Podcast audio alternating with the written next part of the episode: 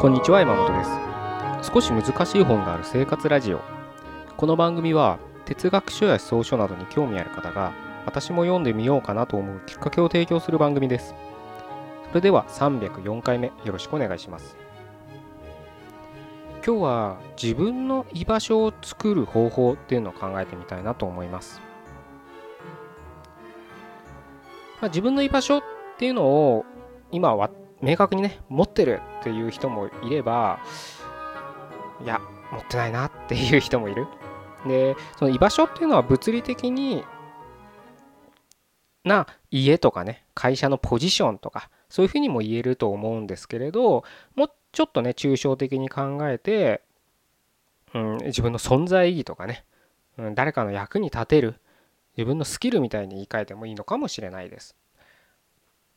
よくねあの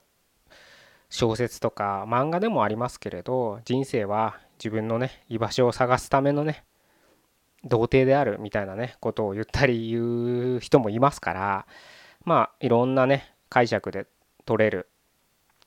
表現としてね今日は聞いていただきたいなと思うんです。で実際自分のねその居場所っていうのは見つけられたらまあ帰る場所があるわけで帰る場所もそうですし安心できる場所もそうですし、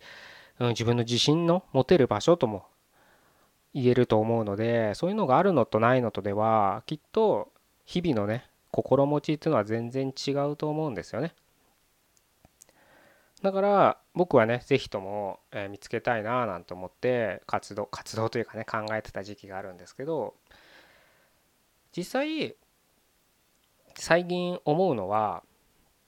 それってもうすでに持ってるんじゃないかなって思うようになったんです。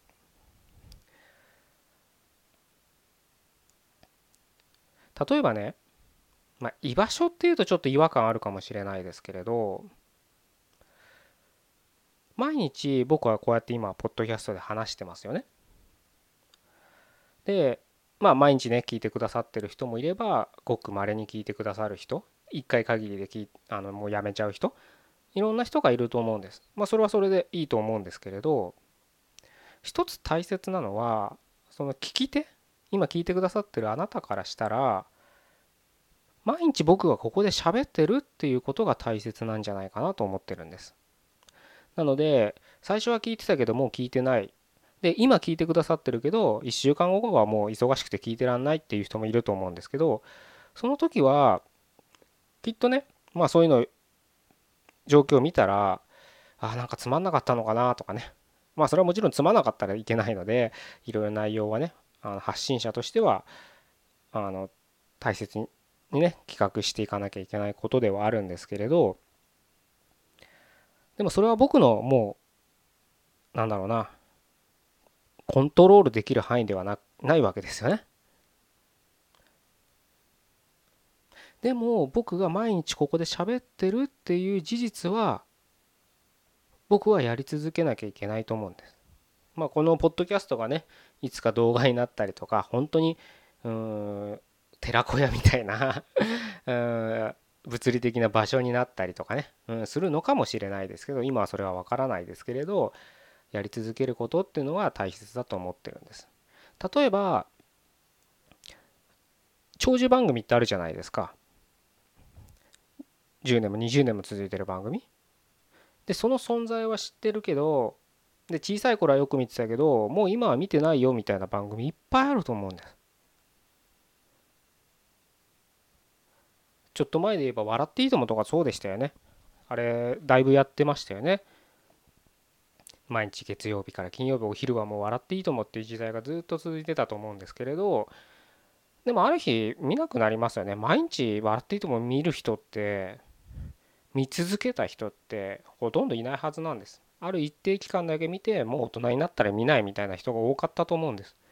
ただ最終回間際になってくるとみんな寂しいとかね。残念だとかいう声が上がるわけです。で見続けなくなった理由っていろいろあって、まあ、時代背景もそうかもしれないけど大体なんか批判してたまましたよねみんな。つまんないとかね。うん。やらせだとかねわかんないけどでもいいともっていう存在？ホームって言ったらいいかな？今日の文脈で言えばはみんなの心の中にあったわけです。だからなぜか寂しいんです。つまんなかろうがなんか寂しいんです。っていう思いがあの時期あったはずなんです。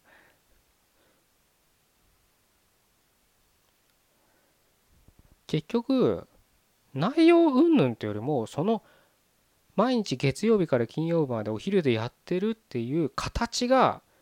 僕らにとってはよりどころだったわけですよね。僕らって、まあ、日本全国民とは言わないですけど多くの人がそういう思いを感じたわけです。こち亀のりょうさんだってそうですよね。毎週ジャンプで連載してくれてた。毎週 毎週面白いかどうか好きかどうかは分からないけど毎週ジャンプで連載してたこち亀がやっぱり大切だったわけです僕らにとってはもちろん中身っていうのを見て僕らは判断してるんですけど中身を毎日判断してるわけじゃなくてその続けてるっていう過程がもう僕らの記憶に残ってるわけです。ホームとなってたりするわけです。よりどころって言ったらいいのかな？ちょっとホームっていうとぐちゃぐちゃになってきそうなので言い換えますけどよりどころになってたわけです。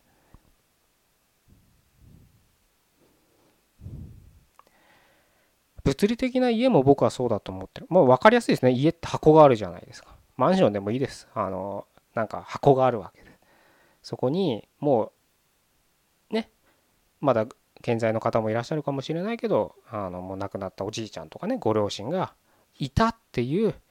記憶がやっぱ僕らの中に残って、その家の前に実家に帰ると、その記憶が蘇る。あ、いつもおばあちゃんあそこで帰り際、ずっと角曲がるまで見送ってくれてたなとかねそういう思い出が中身中身が思い返されるそれはその実家という大きな箱があるからその中身が僕らの記憶に残ってるわけですよね。つまりやっぱりホームを作る自分の拠り所を作る自分の自信あるものを作るっていうのは継続っていうのがまず前提にあるはずなんです。家で言えば家という物理的な箱がずっとして継続あるしてあるわけです。売り払って壊さない限りずっとその家はあるわけです。番組であれば毎日か毎週かわからないですけどその時間帯にそれがやってるっていう安心感って言ったらいいのかな？今日で先ほどの例で言えば箱って言ってもいいですけどもうちょっと僕はあの少しねあの哲学的というか思想的な用語になると形式って言いたいですけれどそういった形式がね必要なんじゃないかなと思うんです。どうしてもやっぱり中身面白さとか興味を沸かせるっていうのはもちろんそれは大切ですよ。そうじゃなかったら人々を引きつけられないし、うん、意味あるもの有意味なものを生み出せないからその中身を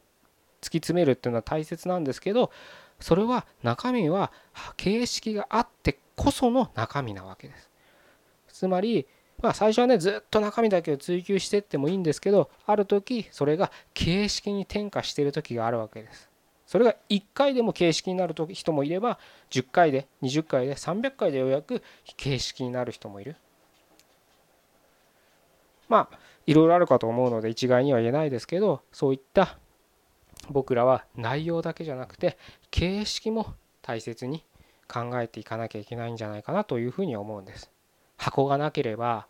何もそこの中に宿えない人々に何か訴えるかけることもできないと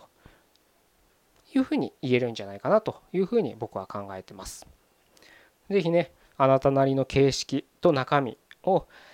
考えてねあの何か活動してる人であれば人に対してね活動してる人であればそういった視点でね自分の活動を振り返ってもいいんじゃないかなというふうに思います。じゃあ今日は以上で終わりたいと思います。304回目ここまでどうもありがとうございました。